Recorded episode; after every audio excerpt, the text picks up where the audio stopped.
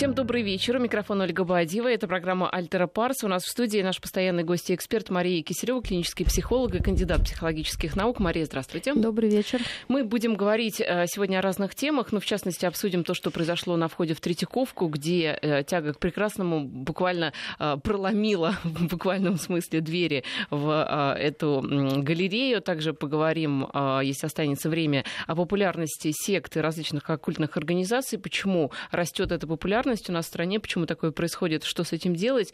Обязательно, конечно же, обсудим брошюру для мигрантов, которую выпустили в Бельгии. Это достаточно, с одной стороны, такое забавное, а, забавный там текст, а с другой стороны, показывает очень серьезные проблемы в европейском обществе. Но начать а, хотелось бы, с, если позволите, с оды спорту, потому что а, наши биатлонисты и женщины, и мужчины в эти выходные, вообще вот на этом последнем этапе, который в Италии проходит на Кубке мира по биатлону, показывают просто прекрасный результат результаты. У нас сегодня победа в мужской эстафете. Поздравляю всех болельщиков. Третье место у нас в женской эстафете. И э, вот я хотела бы отметить, что, на мой взгляд, такие победы наших спортсменов, они не просто дают радость болельщикам, но и вообще мотивируют к занятию спортом, что, в общем-то, э, в нашем обществе, в нашей действительности очень важно. И спорт как э, такая э, антидепрессивная сила, как вы считаете? Э, безусловно, когда мы видим успех людей, наших людей. Мы невольно с этим себя ассоциируем и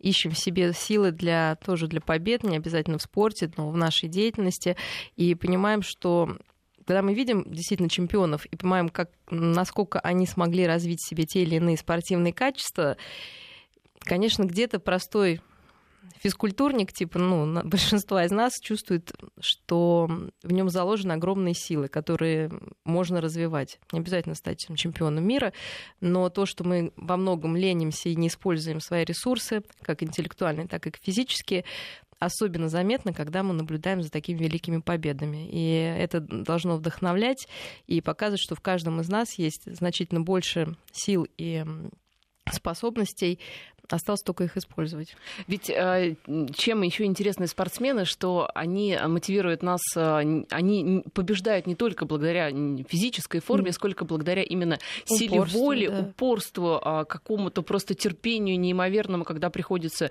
держать эту скорость на дистанции, справляться с нервами, целая с психологическим ста- давлением. Целая стратегия, тактика, которая, опять же, в любой ну, в жизни при выполнении любого проекта очень важна, да, потому что эта мотивация, когда становится сложно, часто заканчивается. Особенно это ну, у нас у всех и взрослых это есть. Нужно дополнительно себя мотивировать, если это долгосрочный проект. А, и, конечно, у детей, которых мы отдаем в спорт, а, потому что часто бывает, они хотят заниматься, но когда становится сложно, даже если есть способности, родители часто идут на поводу у детишек и забирают их вместо того, чтобы найти дополнительные мотивации для преодоления вот этой, ну, по сути, лени и нежелания прикладывать усилия. А это одно из тоже очень важных качеств. То есть человек может быть от природы очень одаренный и способный, но если он не умеет прикладывать усилия, быть ну, просто усить, ну, трудолюбивым да, по обыденному, вряд ли он чего-то достигнет. И задача вот родителей как раз поддерживать эту мотивацию, растягивать ее на всю дистанцию, чтобы люди потом не жалели да, о том, что они не смогли использовать свои способности только из-за вот такой вот своей нелюбви к работе, скажем, да? Я вот, кстати, эм, интересно, проводились ли какие-то исследования по поводу того, э, как влияет спорт, ну и вообще занимается человек спортом или нет, на его успехи там в какой-то профессиональной деятельности, в личной Сейчас жизни? Сейчас вот какое-то новое, э, опять английские, британские, ученые, ученые да, доказали, что дети, которые занимаются спортом в детстве, ну там буквально чуть ли не 2-3 года, ну совсем в таком вот, э, не в 7-8, да, дошкольном возрасте, они показывают более высокие интеллектуальные результаты. Но здесь сложно понять, э, в чем такая действительно связь, в том, что этим детям, в принципе, уделяется больше внимания, как в спорте, так и в других развивающих занятиях. Но в любом случае тонус общий, такой тонус энергетический у детишек, которые занимаются спортом, плюс, опять же, вот это что такое любое занятие, в том числе спортивное? Это умение выполнять и делать что-то по правилам. Это умение себя Дисциплина. контролировать и регулировать. Ну, для каждого возраста это свои временные а, рамки. А, это а, сознательное действие. Это действие, которое мы контролируем, а не просто да, хаотические какие-то прыжки или беготня. И, безусловно, все это способствует тому, что когда дети идут в школу, они понимают, что такое правило, они понимают, что иногда нужно просто их выполнять, да, и, и тогда ты достигнешь некого успеха. То есть, э, действительно, я думаю, что э, спорт учит детей более понятной для них форме, э, большим жизненным принципам, которые им навсегда пригодятся. И, конечно же, очень много споров и среди специалистов, и среди, среди родителей о том, в каком возрасте отдавать ребенка там, в какую-то спортивную секцию. Понятное дело, что это еще от вида спорта зависит, но тем не менее, часто ведь спорт не очень способствует учебе, потому что приходится, если это какой-то действительно там серьезный ну, если спорт. ребенок действительно будет идти по спортивной такой линии жизни и хочет стать великим спортсменом, э, понятно, что он большую часть времени тратит именно на спорт. Но вот в моей практике есть ребята, которые, ну, до мастера спорта, они, ну, то есть они не хотели, чтобы спорт стал их карьерой и профессией, но тем не менее достигали достаточно высоких результатов в спорте, и это никак не мешало их э, учебе.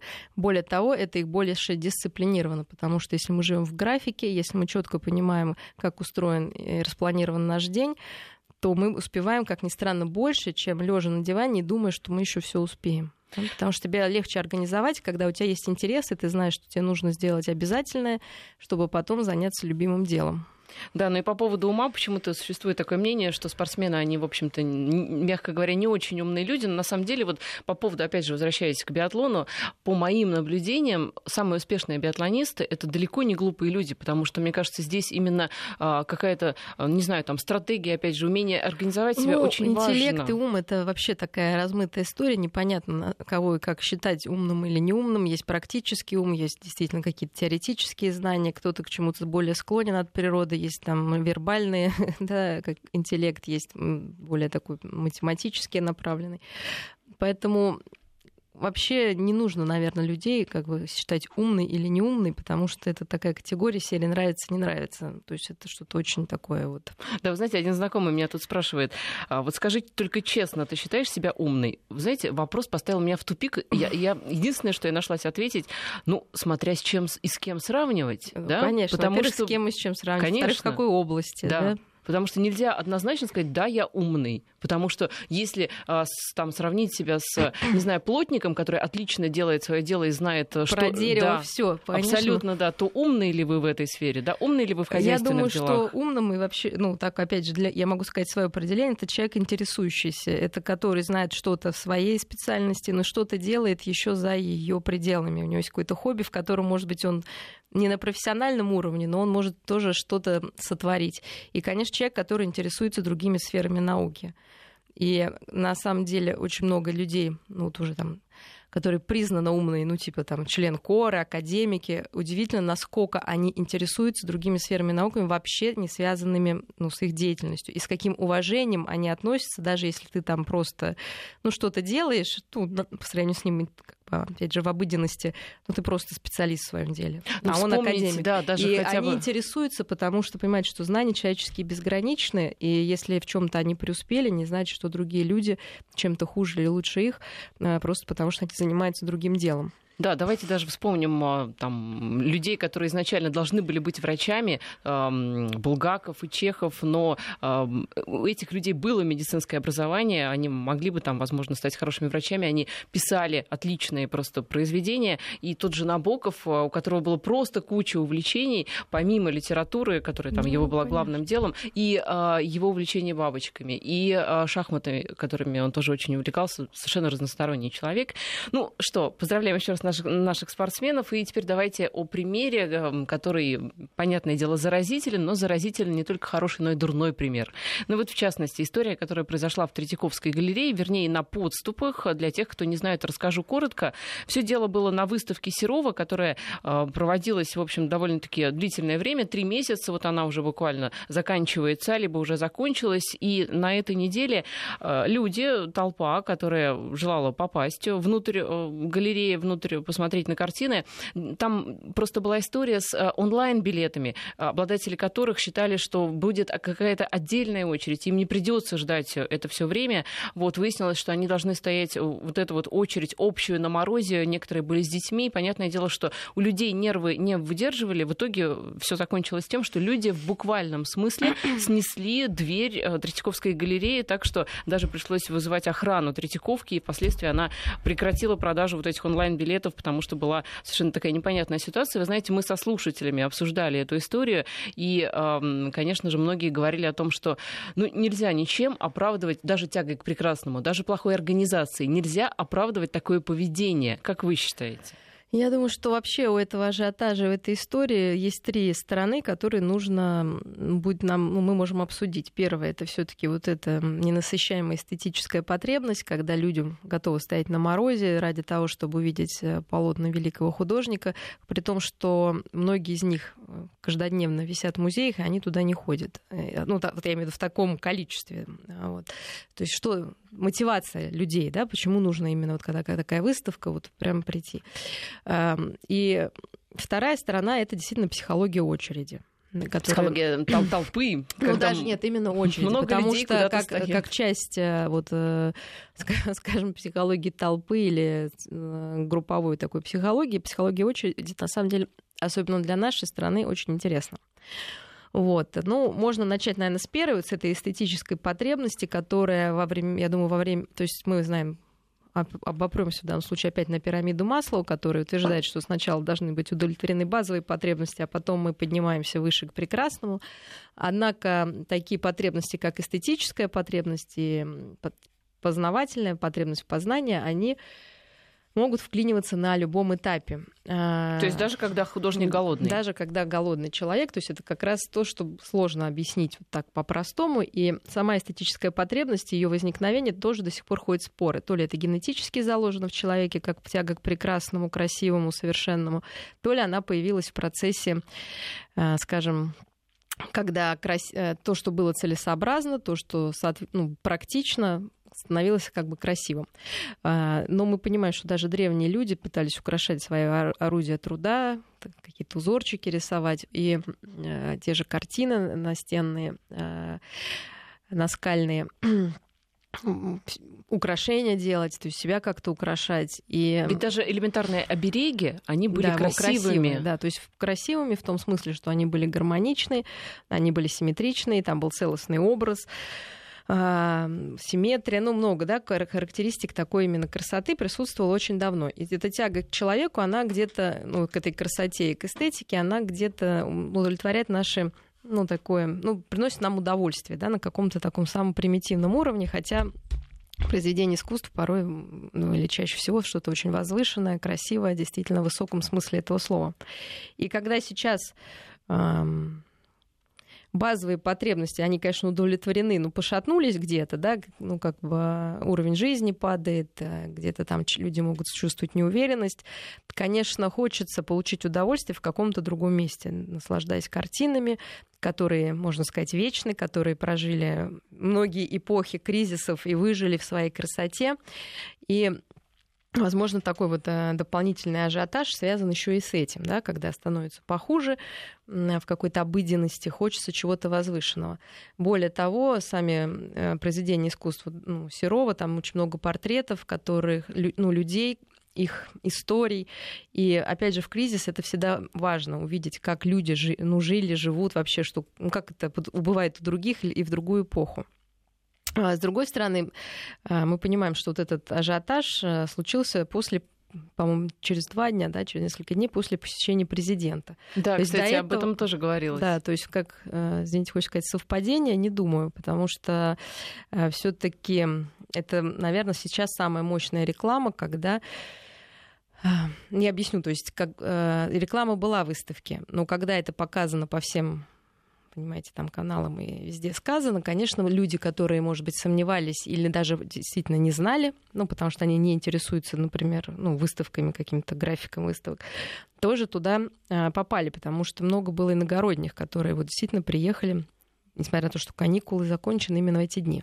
Дальше есть краевой эффект. Обычно на выставке ходит вот ажиотаж, ну или на любой какое-то мероприятие, либо в начале, ну, то есть в начале ажиотаж, середина обычно спокойно, и конец, да, когда вот у тебя уже уходит из-под ног, из, из рук то, что ты мог бы увидеть. И э, я думаю, все это, конечно, вместе слилось э, в то, что ну, плюс какая-то, наверное, может быть, действительно неорганизованность людей, плюс вот эти морозы, которые заставили людей, ну, шевелиться быстрее, да, потому что действительно стоять очень холодно, и э, хотелось, наверное, как-то согреться ну, вот подтолкнуло, наверное, к такому, что даже двери выломали. Но если говорить просто об очереди, то проведенное исследование, чем плоха очередь, потому что она заставляет людей ждать, да.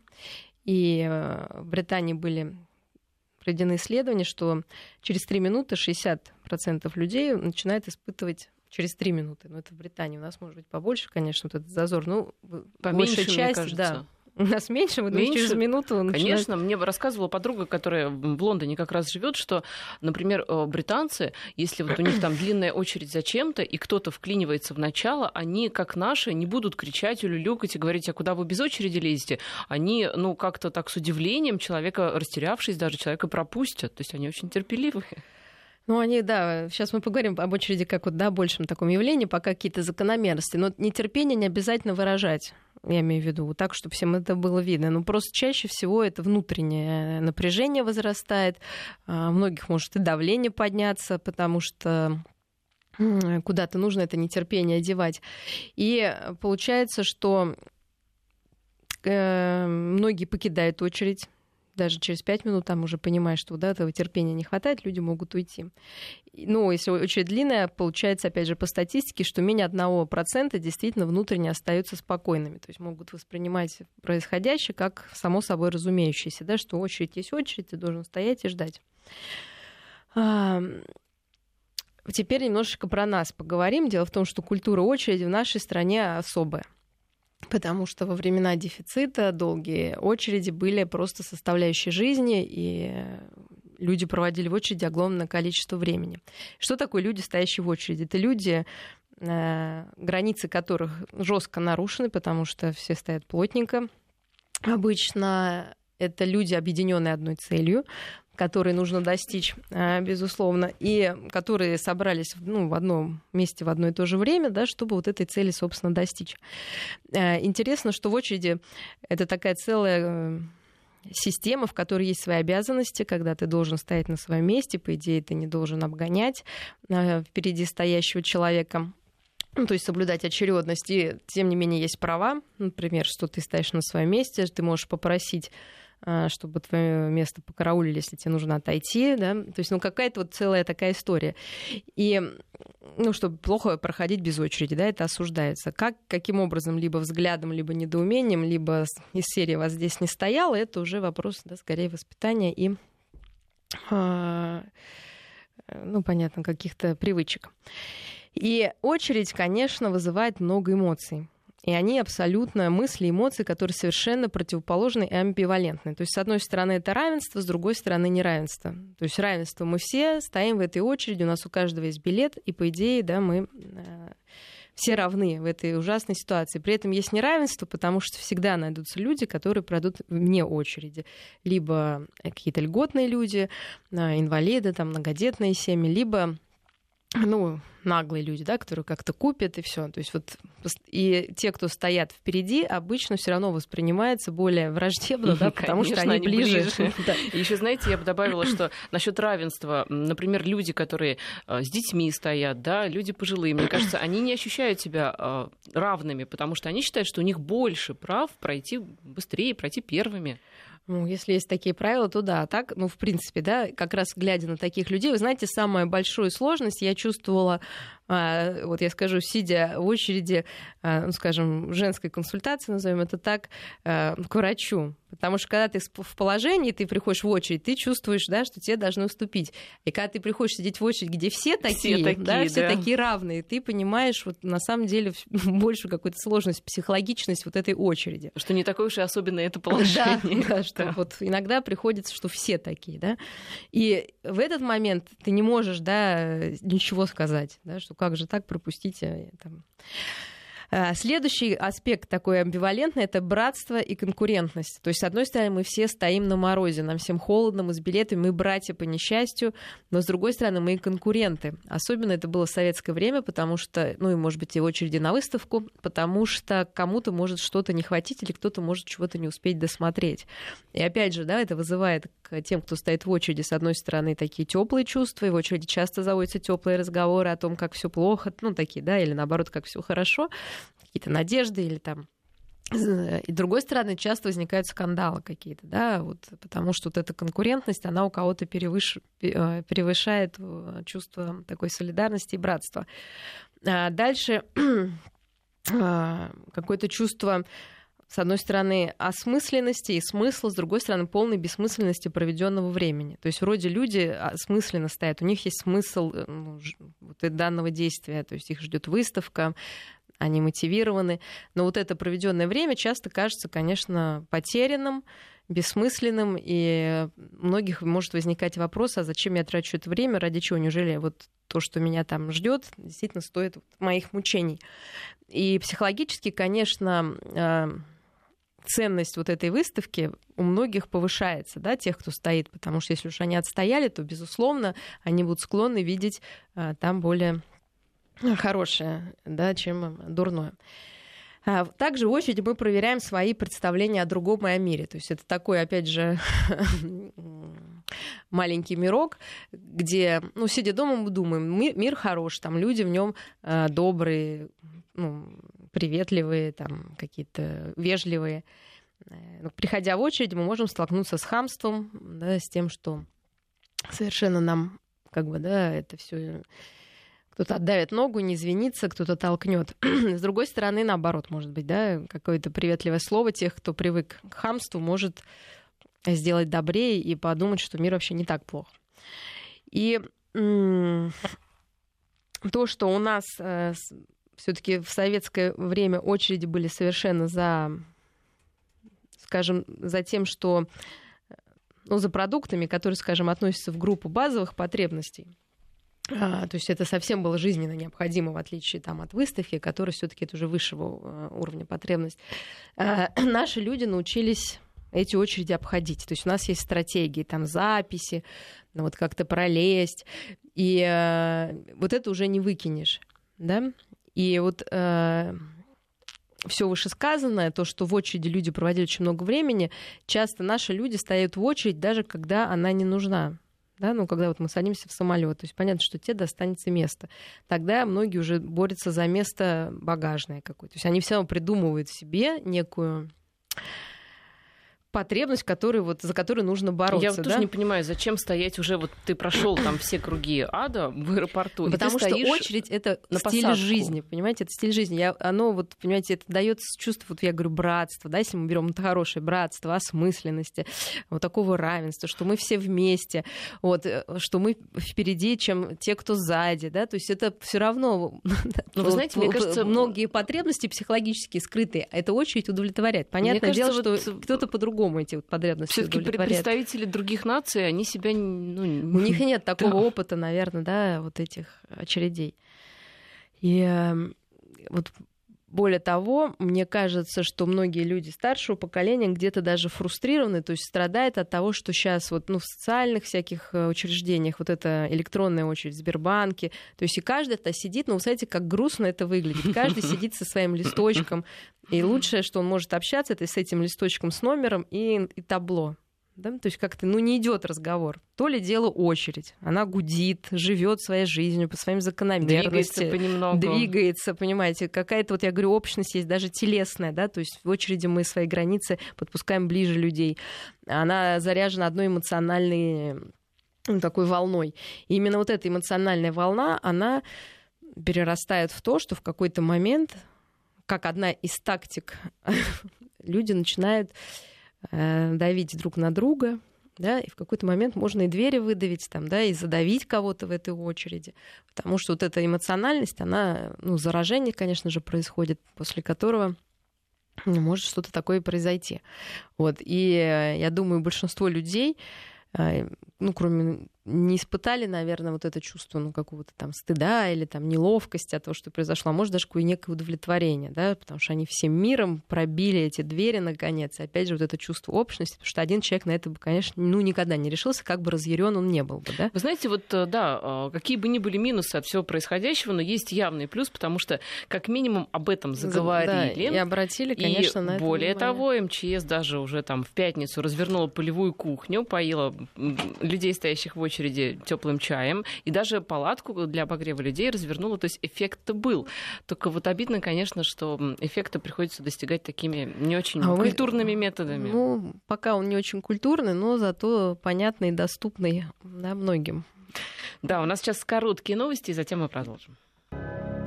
Возвращаемся в эфир. Я напоминаю, что в студии у нас Мария Киселева, клинический психолог и кандидат психологических наук. А вы знаете, кстати, что заявила а, директор галереи Третьяковской. А, по ее словам, выставку посетили уже 440 тысяч человек, и это абсолютно рекордная цифра в истории Третьяковской галереи и вообще выставок русского искусства за последние, на минуточку, 50 лет. Представляете? Что случилось у нас с населением? Почему 50 лет мы не интересовались искусством, судя по очередям? И тут вдруг а, спустя 50 лет у нас вот, вот двери выламывают. Что это?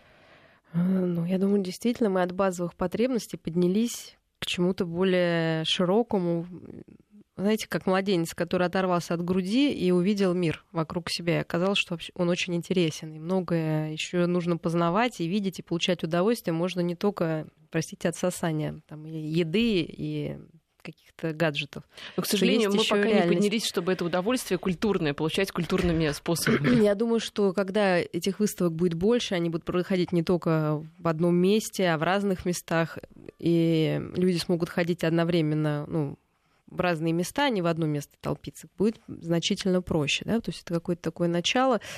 Но, насколько я знаю, многие выставки сейчас становятся такими объектами большого притяжения людей. И вот географическое общество, когда фотографии выставлял, тоже было очень много народу. Ну, конечно, может, сопоставимо с этим, но тем не менее, я думаю, действительно, 10 лет назад мало кого вообще это могло заинтересовать. Мы стали интересны сами себе. И мы стали, и нам стало интересно то, что происходит вокруг. Нам стала интересна та же история. Потому что ведь именно эти картины, опять же, а, это лица, которые представляют некую эпоху, и эпоху, которую, мне кажется, лучше всего как раз познавать через искусство, потому что история 150 раз переписывалась, и вообще каких-то нету да, э, однозначных об этом мнений, а эти лица, скорее всего, лучше передают то, ну, что чувствовали люди, по крайней мере, определенного слоя класса в то время. Э, и именно, я не знаю, рассматривание портретов во многом очень учит людей также рассматривать тех, кто находится вокруг них и понимать их эмоции, понимать, что эти люди также прекрасны и красивы, и как, собственно, художнику удается выловить эмоциональное состояние человека, его внутренний мир показать через портрет. По идее, прежде чем это изобразить, нужно это увидеть. Если мы не можем рисовать, но увидеть это умение можно в себе развивать. Ну, хотя, наверное, оно не такое простое, так же, как и рисование, но тем не менее, это то, чем тоже стоит заниматься. Просто рассмотреть мир вокруг себя, а не только на картинах. И это можно делать постоянно. Ну, конечно, никого не смущая особенно, но да, как написано в брошюре для мигрантов э, европейских, вы а, установите визуальный контакт, но не нужно сильно очень долго пялиться на человека. Ну, а что касается вот этого мнения о том, что на выставку народ повалил после того, как ее посетил президент. Здесь а, есть вот у нас вообще у населения такой фактор, что если кто-то из высоких чиновников куда-то там приехал, то все, значит нужно значит хорошее, значит, нужно хорошие сапоги надо брать. Э, я думаю, это есть. И с одной стороны, это хорошо, потому что это вызывает, значит, этот человек вызывает доверие. Э, этот человек, ну, на него действительно можно положиться. Это может быть и президент или какой-то другой человек. Э, то есть для этого человека это заслуга, что он пользуется таким доверием, уважением у людей. Но с другой стороны, конечно, хорошо бы и самому мотивировать себя без третьего лица. Вот. Ведь президент не может посетить все Всё, выставки. Конечно. Но, может быть, этим он уже эм, для многих затронет ну, такую тему искусства, и как-то просто люди начнут посещать больше выставок в любом случае, был там президент или нет, потому что, может быть, до этого им просто в голову не приходило. Тут если уж президент нашел время, силы, да, пришел туда то что же говорить об остальных? Да, ну и хорошо, с другой стороны, что президент посетил именно выставку, а там не а, какое-то спортивное мероприятие, где президент, в общем-то, тоже любит бивать, но а, именно то, что на выставку людей повел за собой, это, я думаю, тоже здорово. И они пошли. И они да? пошли. Да, вот да. что самое интересное, что они пошли, и это здорово. Осталось действительно и организацию лучше сделать, потому что Конечно, человек требует к себе уважения, и вот эта очередь часто бывает, ну, мягко того, что действительно и психологически сложно мне выстоять, но она бывает где-то и унизительной. Человек чувствует себя ненужным, маленьким, где-то там, ну, да, вот такие чувства могут возникать, особенно если человек склонен себе такое приписывать. Поэтому организаторам важно что? Важно понимать все эти психологические сложности, не обязательно выставки, это может быть и где-то в другом месте, в коммерческом каком-то заведении. И нужно понимать, что когда человек стоит в очереди, для него это потерянное время.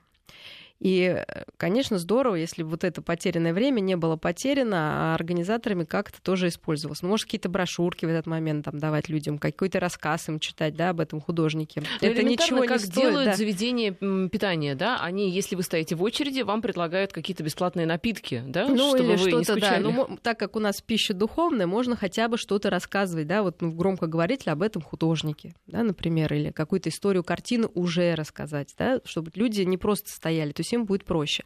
Второе, это, ну, конечно, вот это не должно быть унизительного такого, что люди мерзнут, как-то там не, не могут там не в туалет отойти, там, да, там попить водички, какой-то вот такой совсем уж ощущение, ну, такого животного, да, отношения к себе. Хотя даже ну, к животным тоже наверное, не стоит так относиться.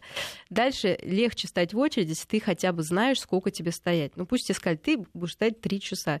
Легче стоять, чем когда ты стоишь, не имея вот э, временных границ. Там 10 минут это будет или 3 часа, или 20. Это тоже, да, нужно учитывать. И, безусловно, дети в очереди это большая проблема, которая конечно, для детей очень сложна, для всего окружения сложна.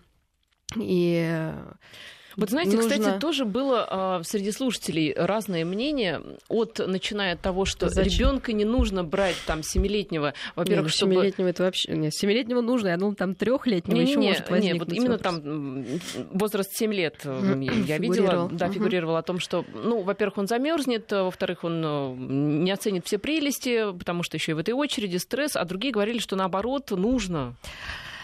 А, ну, смотрите, если действительно это семья, которая ходит на все выставки, ребенок уже посетил все галереи Москвы там, и, и музеи, и уже такой специалист, что прям вот ему нужно это оценить каким-то образом, то это здорово. И я думаю, что ребенок ну, я в этом сомневаюсь, конечно, ну, найдет все мотивацию отстоять.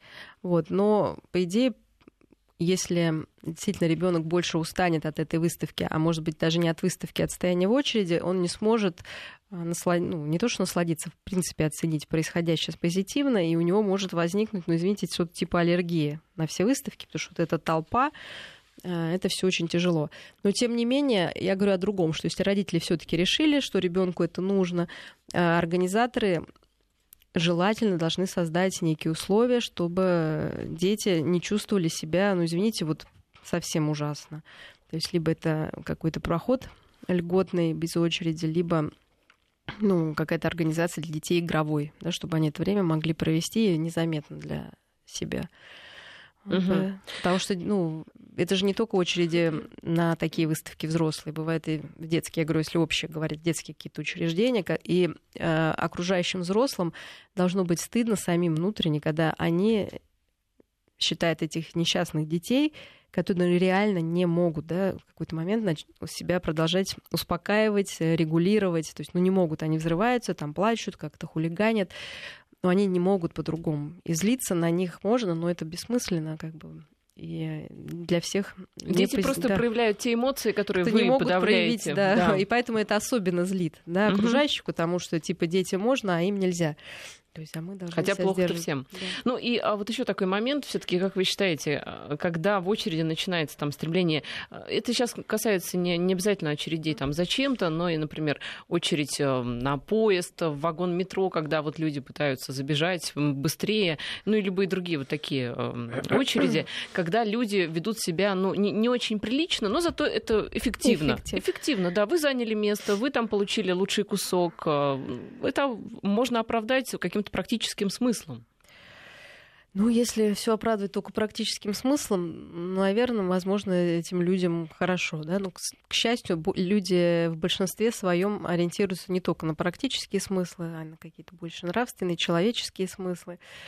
И конечно, наверное, многие интеллигентные люди, ну, не то, что завидуют, ну, наверное, удивляются умению хорошо шевелить локтями, проталкивать, толкать всех, пролезать. Ну, такой уровень воспитания у людей. Было бы значительно лучше, если бы действительно люди не ломились э, толпой, да, а просто выстроились, как говорится, в, в нормальную очередь. цивилизованную очередь Я, с нормальной кстати, думала, знаете, вот что за границей такого нет, ну, там за всю за границу не, не говорю, что касается в Германии, там последний опыт, э, люди, которые заходили там в вагончики поездов, э, там, в том числе и пожилые, я думала, что они будут себя вести прилично, ничего подобного. То есть вот эти вот немецкие бабульки и дедульки, они ломятся вперед, занимают места, и, в общем-то, совершенно их ничего не смущает. Вот так. Я согласна, что просто у нас, наверное, таких ситуаций где-то бывает больше, хотя я не уверена, да, ну, и поэтому люди уже знаете, у них такая уже, как надо бежать, да, то есть у них уже быстро те, может быть, еще если такие ситуации редко возникают, не каждый сообразит, да, что нужно делать, такого опыта просто нету, и люди там в недоумении могут стать. Но я тоже встречалась э, в Европе, я уж не говорю, что там показывают даже, когда на распродаже люди сносят все, эти двери идут явно не по очереди, а всей толпой, да, пытаются атаковать э, магазины с распродажами. Поэтому это есть везде. Это желание, ну, такая борьба за ресурсы вот в животном ее виде. Да, ресурсы разные. Место в вагоне, картина Серова, юбка со скидкой, там, я не знаю, или колбаса. То есть в какой-то момент эта потребность встаю, становится самой главной, и человек станов... превращается в животное и готов, собственно, животными методами достигать своей цели. Ну и, и в продолжении темы животных методов и борьбы за ресурсы, уж и, я думаю, можно применить mm-hmm. эти слова к тому, что происходит в Германии, а, простите, не только в Германии, вообще в Европе, mm-hmm. но в частности Бельгия не выдержала, и все-таки местные власти разработали инструкцию для мигрантов по поведению а, как раз с девушками, как знакомиться с женщинами. А, Все это произошло после событий в Германии во время новогодней ночи в Кёльне, где, в общем-то, действительно был ужас и кошмар. Так вот, очень забавная получилась брошюра. Там э, мужчинам рекомендуют, во-первых, э, такие, с одной стороны, какие-то очень простые, для европейца абсолютно банальные вещи, а с другой стороны, э, ты думаешь, что, наверное, действительно, может быть, нужно объяснять это людям, если они не очень это понимают. У нас сейчас вот новости, мы уже успеем uh-huh. после новостей обсудить подробнее эту брошюру, и э, я зачитаю там какие-то конкретные э, цитаты, они действительно уже будут очень показательны, и обсудим, действительно ли так плохо думают европейские власти и вообще европейская Европейское общество о мигрантах. Мария Кислева, клинический психолог и кандидат психологических наук у нас в студии. Итак, по поводу брошюры для мигрантов. Вот некоторые э, цитаты этого совершенно замечательного произведения. Если женщина носит яркую сексуальную одежду, то это вовсе не означает, что она обязательно хочет близости с мужчиной. Также в брошюре пишется о том, что нужно э, быть забавным, улыбаться, установить визуальный контакт, но не нужно очень пристально смотреть. Действительно ли э, европейцы, те, кто разрабатывал эту брошюру, считают, что ну, мигрантам все нужно так на пальцах подробно объяснять, что это настолько недалекие люди, которые каких-то элементарных вроде бы вещей не понимают. Я думаю, что те, кто это разрабатывал, у меня создается впечатление, что вообще не понимает уровень э, какого-то сознательного, ну, уровень развития, да, вот этих э, людей. Э, мне сложно предположить, э, что в Кёльне люди не знали, что не нужно, ну, Э, нападавшие там или пристающие женщин, женщин, что не нужно да. хватать женщин, да? То есть мы о чем вот о чем сейчас э, эта брошюра и вот это событие о том, что э, люди, э, участники, иммигранты и вот, европейцы находятся совершенно на разных уровнях развития. Европейцам, как ну, в кав... ну, не знаю, в кавычках, или ну, так принято считать более цивилизованным, они пытаются цивилизованными способами достучаться до иммигрантов, где-то их идеализируя и где-то совершенно не понимая, а, в чем причина их поведения. То есть они искренне или лукавя, или отрицая, как используя психологическую защиту, считают, что дело в незнании. Вот, ну, мне как бы сложно да, в это поверить. Э, дальше мы рассматриваем метод. То есть в таком случае они думают, э, как бы, да, как вы сказали, хуже своих гостях, да, то есть что типа они просто не знают, нужно их научить. Но при этом они о них думают лучше, чем есть на самом деле, потому что вы можете писать эту инструкцию а, людям, которые готовы ее воспринимать, если действительно они что-то не знают. Приведу пример, опять же, из собственного воспитания детей, ну, из такой практики, когда в каком-то возрасте, когда дети, ну, в каком возрасте? Когда они уже начинают читать, 5-6 лет, дошкольный возраст, действительно, вы можете им написать некие инструкции, некий свод правил. И в этом возрасте дети уже, подписавшись под этими правилами, узнав эти правила, могут стараться им соответствовать ну, из серии, что нужно вовремя ложиться спать, нужно мыть руки. То есть у нас это вообще висит на стенке, там, убирайте свои вещи. И в 5-6 лет, 7, да, это воспринимается на ура. И дети, ну это не значит, что в три года им это, об этом не говорили, да, но если бы, извините, я им в три года написала, или родитель напишет, даже если это будет в рисунке, да, это будет все равно еще восприниматься не так. Я уже не говорю в год, да, то есть, а сейчас такое ощущение, что европейцы пишут эти инструкции, как если бы их гости были сознательные люди, жаждущие изменений. Просто они не знали. Сейчас они прочитают и будут делать вот так. Но со стороны выглядит это наивно, да, то есть и в этой, если рассматривать с этой ситуации, с этой стороны эту ситуацию, то, конечно, европейцы о них думают лучше, чем они есть на самом деле. Потому что это просто ну, разные уровни э, какого-то да, развития в том плане за, ну, соблюдения правил. То есть они не готовы, в принципе, соблюдать правила, даже если они написаны. Да, а не потому, что они их не знают. Более того, эта акция, мне кажется, вообще была спланированная, да, как раз потому, что они знают эти правила, но они решили сознательно, их, сознательно нарушить. их нарушить. Да? Поэтому мне, мне сложно представить, как это. Мне, у меня ощущение, что просто будут смеяться, сидеть над этими картинками и вообще говорить, ну да, сейчас. Но все-таки почему вот это касается, кстати, даже не только Европы, но и тех приезжих, которые есть у нас, в России, в Москве в частности, они почему-то, вот эти вот приезжие мужчины, ведут себя по отношению к местным женщинам, мягко говоря, странно, да, мягко говоря. Это проблема местных женщин, может быть, действительно там женщины, ну, одеваются как-то слишком вызывающее для вот этих вот мужчин другой культуры, либо это просто такое вот хамство приезжих, по-другому я не назову это никак. Я думаю, что это разные культурные коды, потому что мы понимаем, что ну, восточные подождите. женщины все-таки ведут себя действительно по-другому, всем своим видом показывая да, свою недоступность. Ну, так задумано, да. Что-то они большие части тела они прикрывают, и опускает глаза, и все. И действительно, не на сознательном уровне. Естественно, мужчина, я думаю, приезжающий в основном, ну, от, э, скажем, с Востока, он понимает, что женщина, как вот говорится, не хочет никакого там секса, если она не работает э, в сфере интимных услуг. Но сам ее вид провоцирует не сознательное, а бессознательное некое желание или позволяет ему думать, да, что можно к ней подойти. Потом интересный вопрос, а для чего эта женщина одевает эту одежду? Ну, понятно, что не вступить в связь, но вопрос, зачем она ее одела, очень интересен. Да, потому что если, опять же... Сейчас о какой одежде? О а вот, ну, как вы там написали, да, что если женщина угу. сексуально одета, не значит, что она хочет близости. Вот вопрос, а зачем она вообще так оделась сексуально? Вот в принципе. Может, ну, вот вопрос, как говорится, риторический, да, чтобы что? Чтобы показать свою сексуальность. Зачем? Первый ответ более часто, да, как раз это более неуверенные женщины, да, подчеркивают больше, более, больше всего, а потом и местным, и не местным говорят спасибо не надо, потому что проблемы в сексуальной сфере, собственно, есть, да. Вот, либо она действительно хочет познакомиться, но, может быть, не с этим человеком. Да, конкретным. То есть не нужно тоже лукавить. Если женщина одета в мини-юбку с голым пупком в обтяжку и делать вид, что она это одела ну, для того, чтобы к ней никто не подходил, ну как-то, да, это, честно говоря, тоже ну, какой-то обман. Понимаете, очень много вот какого-то обмана такого тонкого, и вроде не придерешься, но где-то в глубине души каждый понимает, что есть лукавство. И я думаю, приезжие поэтому бастуют, потому что этого лукавства в Европе очень много, вот этих двойных стандартов.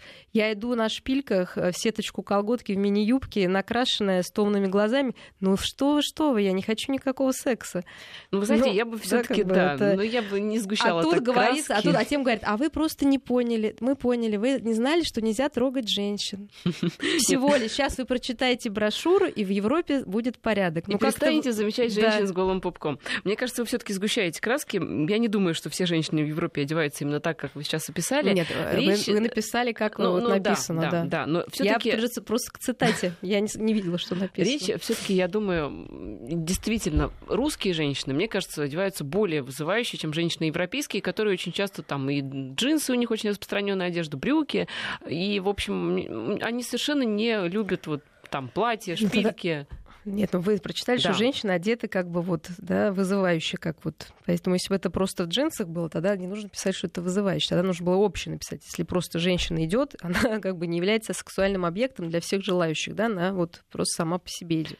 Вот Анна нас спрашивает, а что случилось с европейскими мужчинами? Почему они не защищают своих женщин? Помните, неделю назад да, мы говорили, что они, они вышли. вышли в юбках, а, чтобы показать, что... Как не защищают? Они защищают, они брошюры теперь написали. Да. Одни в юбке вышли, другие написали брошюру. Европа страна цивилизованная, они против агрессии, насилия, они такими способами цивилизованными пытаются защищать. Но они же Вопрос должны понимать, поможет... что это неэффективные способы. Мы не знаем, может быть, вот они не могут тоже это понять, потому что находятся на другой уже ступени развития, да, то есть а, им это сложно вернуться. или низшее э, развитие? Знаете, это покажет время. Потому что, может быть, вот это такая уже, знаете, обрушение. То есть они были на какой-то момент действительно Выше? Ну, выше, осознаннее, действительно гум, ну, гуманнее, милосерднее, да, вот, ну, было это. Но потом какой-то происходит смещ толерантнее в каком-то, да, в большем ключе.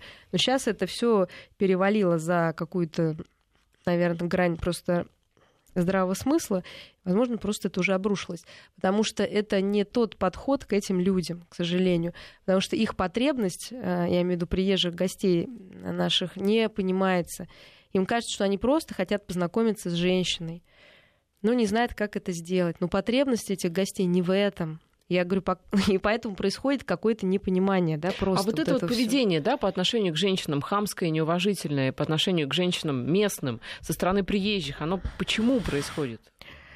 ну, вот комплексов от все равно от внутренних, потому что люди себя чувствуют униженными в любом случае униженными, непонятыми, непонимающимися, не знающими действительно, как в этом мире жить, что будет дальше.